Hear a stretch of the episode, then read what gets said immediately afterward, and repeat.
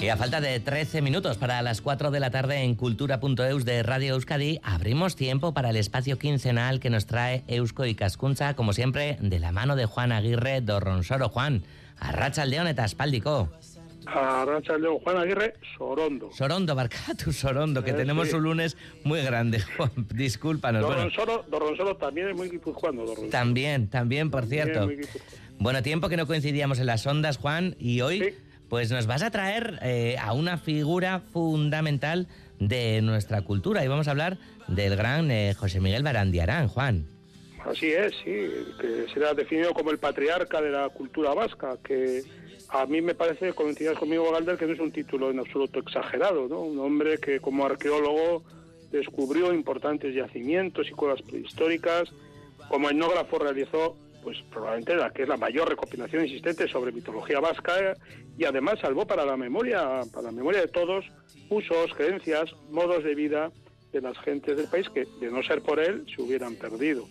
Y el motivo por el que hoy traemos a la memoria a Barandierán es porque dentro de algunas semanas, ya ha entrado el mes de marzo, en el campus de Guipúzcoa de la Universidad del País Vasco se va a presentar una nueva cátedra que llevará el nombre de José Miguel de Barandiarán. Entonces esto nos anima a que hablemos hoy sobre Barandiarán y su legado con la persona que creo más adecuada para hacerlo, que es con Isone Fernández de la Bastida, doctora en Antropología Social y profesora del Departamento de Filosofía de los Valores y Antropología Social de la Universidad del País Vasco y presidenta de la Fundación José Miguel de Barandiarán, creada hace 35 años, en 1988, por Eusko Cascuncha para proteger, difundir y dar continuidad al legado de quien fuera uno de sus fundadores y presidente. Eh, Arracha León, Isone. Caixo Arrachaldeón. Bienvenida al espacio de Eusko y Cascuncha. Como digo, Gracias, institución, encantada. Institución, de la que fue presidente y uno de los fundadores, Barrantiarán, como fue ya después de la guerra también impulsor de instituciones tan importantes como la Sociedad de Ciencias Avanzadas y los grupos Étniker o la propia fundación que presides, ¿no? Y además de esto fue un maestro y un animador de vocaciones científicas como probablemente ha habido pocos. Igual no estaría mal quizás, y suena que empecemos hablando un poco sobre la importancia que tiene ese afán promotor y pedagógico en la trayectoria de Barandiarán. Pues sí, la verdad es que esta cualidad que, que estás mencionando es una de las que tantas tenía Barandiarán, pero de las que más resalta, ¿no? que es esa, ese afán eh, por atraer a, las, a todas las personas o a todas las personas que estarían interesadas en acercarse a, eh, bueno, pues a conocer mejor eh, su entorno cultural, a atraerlas a lo que es la investigación etnográfica y antropológica, incluso arqueológica, ¿no? Lo hacía de una manera muy acogedora, muy sencilla y, hoy día hacía eso que desde la universidad, sobre todo en ciencias sociales, nos nos preocupa tanto, ¿no? Que es establecer una relación continua entre sociedad y, academia o conocimiento científico y lo hacía, como digo, de una manera muy sencilla, ¿no? Eh, bueno, de alguna forma eh, lo hizo, por un lado, lo, lo, hacía de manera personal y también, como tú bien has mencionado, colaborando e impulsando la creación de instituciones tan relevantes para, para el, estudio de, de, estas, de estas áreas, de la etnografía y de la arqueología, pues como fueron o como lo sigue siendo, y encima muchas instituciones perduran aún, ¿no? Eusko o los grupos Etniker, eh, entre otras, ¿no? Muy, mm. muy reseñables. Bueno, pues eh, desde luego eh, parece ¿no? Eh, más, que coherente el crear esta cátedra universitaria sobre Barandiarán con, con todo este afán de difundir el conocimiento, la cultura, la, antropología. Y Sone, ¿cuáles son los, objetivos de, la cátedra que se presenta este viernes?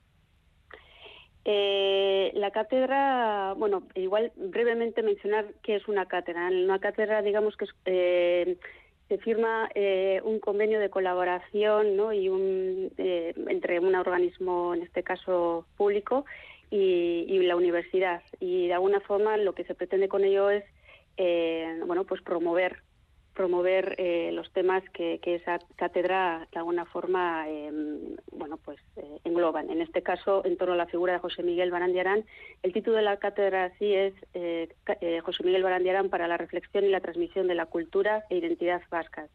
Por lo tanto, esto nos indica ya cuáles o en torno a qué, qué ámbitos van a estar de alguna forma ubicados los objetivos de la cátedra Lo primero, y una de la parte fundamental de la cátedra, lo que busca es impulsar la figura y el legado de, José Miguel Barandiarán, recuperando su memoria pues, entre las nuevas generaciones, ¿no? porque aparecía como una preocupación y una responsabilidad, yo creo, eh, social el, bueno, pues crear una, una institución que nos ayude a, impulsar esto. Y por otro lado, también crear un espacio para la investigación y la reflexión sobre conceptos pues mencionados en el propio título, ¿no? sobre los conceptos de cultura e identidad vascas y, explorar nuevos caminos para la transmisión de, la cultura vasca. Y Soné, ¿qué actualidad dirías tú que tiene Barandiarán en nuestros días y, bueno, y especialmente de cara a las nuevas generaciones? ¿Qué nos puede decir hoy Barandiarán? Bueno, eh, yo creo que si nos acercamos a la figura eh, de Barandiarán, de José Miguel Barandiarán, eh, tan solo en esta figura podemos encontrar ya muchos valores que yo creo que mm, bueno nos pueden servir como, como sociedad, ¿no? bueno, era una persona comprometida, era una persona muy afanosa, es decir, en aquello que se, que se proponía, bueno, pues invertía la energía que fuera necesario eh, estaba muy acostumbrado a trabajar en red, y por eso lo que mencionábamos al principio, ¿no? Y gracias a ello ha creado eh, redes de personas, ¿no? En torno a, estos temas. Más allá de esto y sobre todo para la investigación y dentro del marco de no solo de la cátedra, pero también eh, creo que la actualidad de José Miguel Bandera para los y las futuras eh, estudiantes, incluso para las personas que están ya investigando sobre estos temas, es fundamental.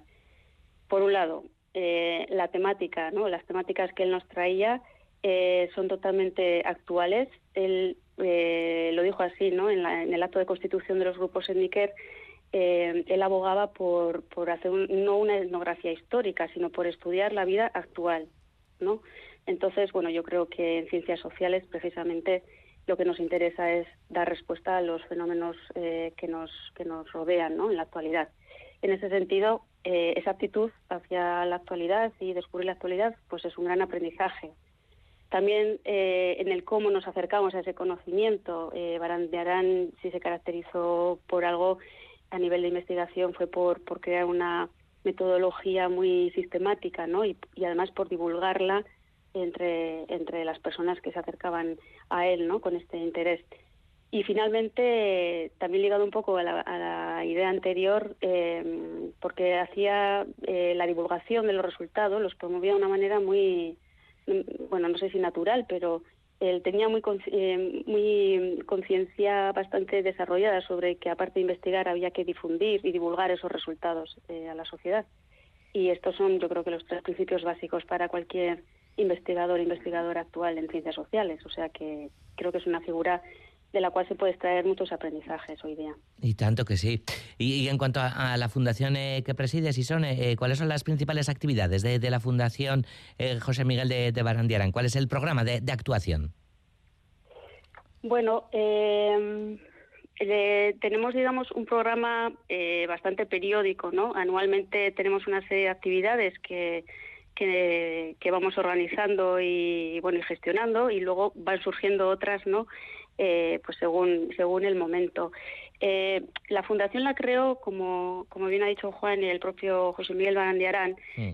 a tres años antes de su fallecimiento. Yo creo que como un acto reflexivo, ¿no? De mirar hacia atrás y ser consciente, ¿no? De que su vida no había pasado inadvertida para las demás personas. Es decir, que, que había tenido una larga vida y además muy productiva y bueno, pues eh, quería de alguna forma poner a disposición todo ese conocimiento y esa creación pues para el resto de personas. Entonces, eh, una de las principales labores de la Fundación precisamente es recopilar y revisar críticamente toda la obra del antropólogo, eh, así como bueno seguir estudiando su vida y su pensamiento, ¿no?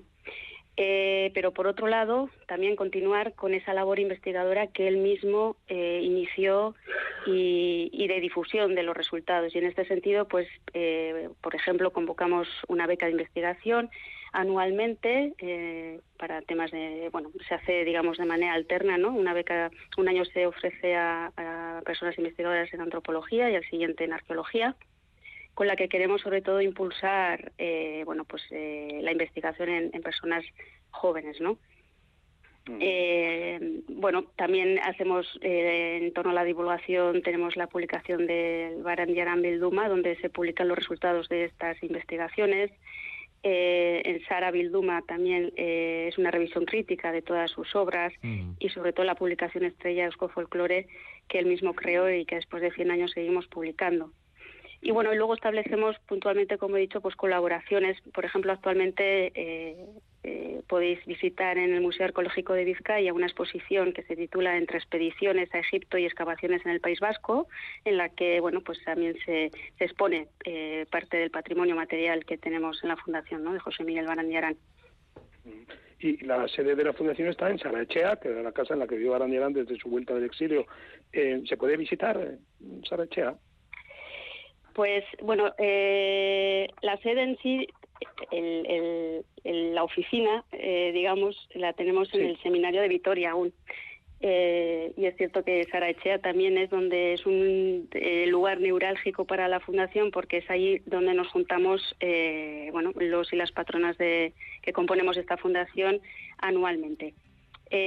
actualmente no, no, o hasta la hasta la fecha no se ha podido visitar Saraechea eh, pero bueno, estamos de suerte porque yo creo que antes del fin de este año se podrá visitar gracias a bueno pues a las labores que estamos haciendo, haciendo dentro de la fundación y una subvención que hemos recibido directamente de la Diputación Foral de Guipúzcoa para de alguna forma eh, bueno acondicionar eh, en temas de accesibilidad en la casa para que se pueda ya mostrar e introducir dentro de de las visitas del propio Museo José Miguel Barandiarán como una parte de esas visitas.